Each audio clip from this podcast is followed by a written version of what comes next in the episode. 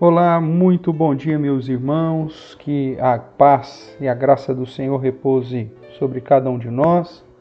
Iniciando aí mais uma semana. Hoje, dia 8 de junho de 2020, segunda-feira. Certos e agradecidos a Deus pelas misericórdias do Senhor que se renovam sobre nós. Nós vamos continuar aí estudando um pouquinho o livro de Eclesiastes. Estamos no capítulo 9 e naquela sequência que vai do capítulo, ou melhor, do versículo 4 até o versículo 10, nós temos estudado parte a parte das recomendações que Salomão nos traz, uma vez que a vida é breve e que a única certeza que temos é que vamos morrer e que depois que morrermos nesta vida não se pode fazer mais nada, nem amar, nem odiar, nem invejar, absolutamente nada. Por isso, então, ele nos apresenta algumas recomendações. Hoje nós vamos ler, portanto, o verso 10, que é o verso final dessa perícola, que diz assim: Tudo quanto te vier à mão para fazer, faze-o conforme as tuas forças, porque no além, para onde tu vais, não há obra, nem projetos, nem conhecimento, nem sabedoria alguma. Na versão contemporânea que temos usado, fala: faça bem feita qualquer coisa que você tiver que fazer.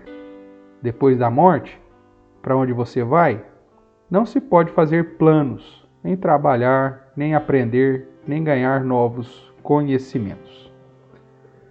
Veja então que Salomão está reforçando a realidade de que mesmo que a nossa vida ela é fugaz, mesmo que a nossa vida ela é breve, o que temos para fazer de modo a glorificar a Deus, a exaltar o seu santo nome, é aqui e agora. Por isso que a ociosidade é condenada pela palavra do Senhor.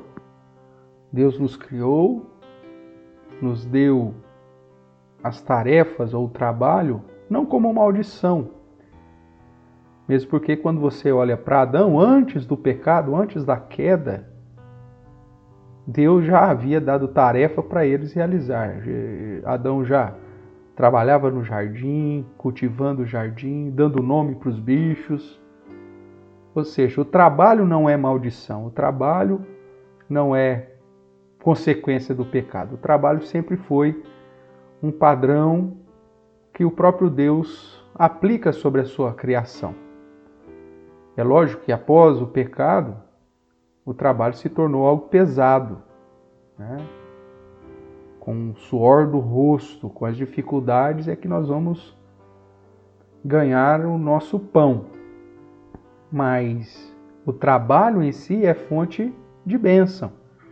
E por isso devemos realizar qualquer tipo de tarefa como se estivéssemos fazendo para o próprio Deus, fazendo o melhor. Seja o trabalho manual, o trabalho intelectual ou qualquer área. Devemos fazer o melhor, enquanto estamos com o vigor, com a saúde e com as condições necessárias para realizarmos aquilo que vier às nossas mãos para ser feito.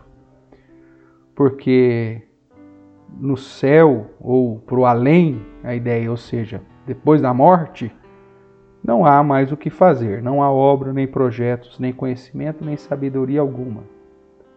Aproveite a oportunidade para aprender coisas novas, aproveite a oportunidade para somar conhecimento, aproveite a nossa vida tão breve para realizar obras que glorifiquem e exalte ao nome do Senhor.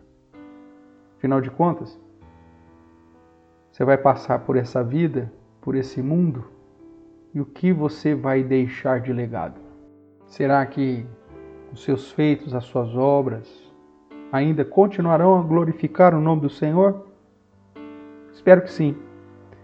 Por isso, não desperdice o pouco tempo que temos. Não desperdice a sua vida com a ociosidade. Sempre e a cada dia é um novo dia para aprendermos mais, para agregarmos mais conhecimento, para realizarmos mais e para assim glorificar o nome do nosso Senhor.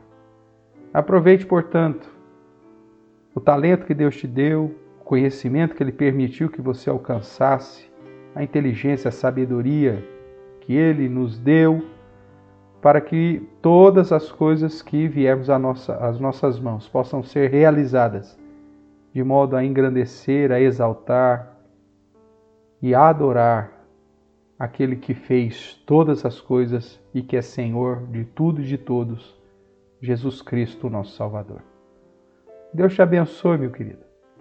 Que você possa refletir naquilo que você tem feito e se perguntar: o modo como eu tenho realizado as coisas, o modo como eu tenho vivido, o modo como eu tenho trabalhado e as obras que eu tenho realizado servem para demonstrar a minha gratidão e tem exaltado e glorificado aquele que a cada dia derrama da sua misericórdia sobre mim e que me dá todas as coisas, inclusive a respiração, para que eu possa fazer o que eu estou fazendo?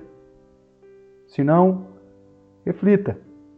Comece a glorificar a Deus com todos os seus feitos. Seja o melhor na sua área. Busque a excelência. Glorifique a Deus não para sua própria glória, não para sua própria vaidade, mas busque fazer o melhor e ser o melhor em tudo, em todas as áreas, em todos os feitos, para engrandecer e exaltar aquele que é o nosso Criador.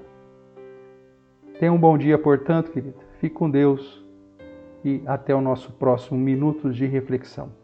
Um abraço. Tchau, tchau.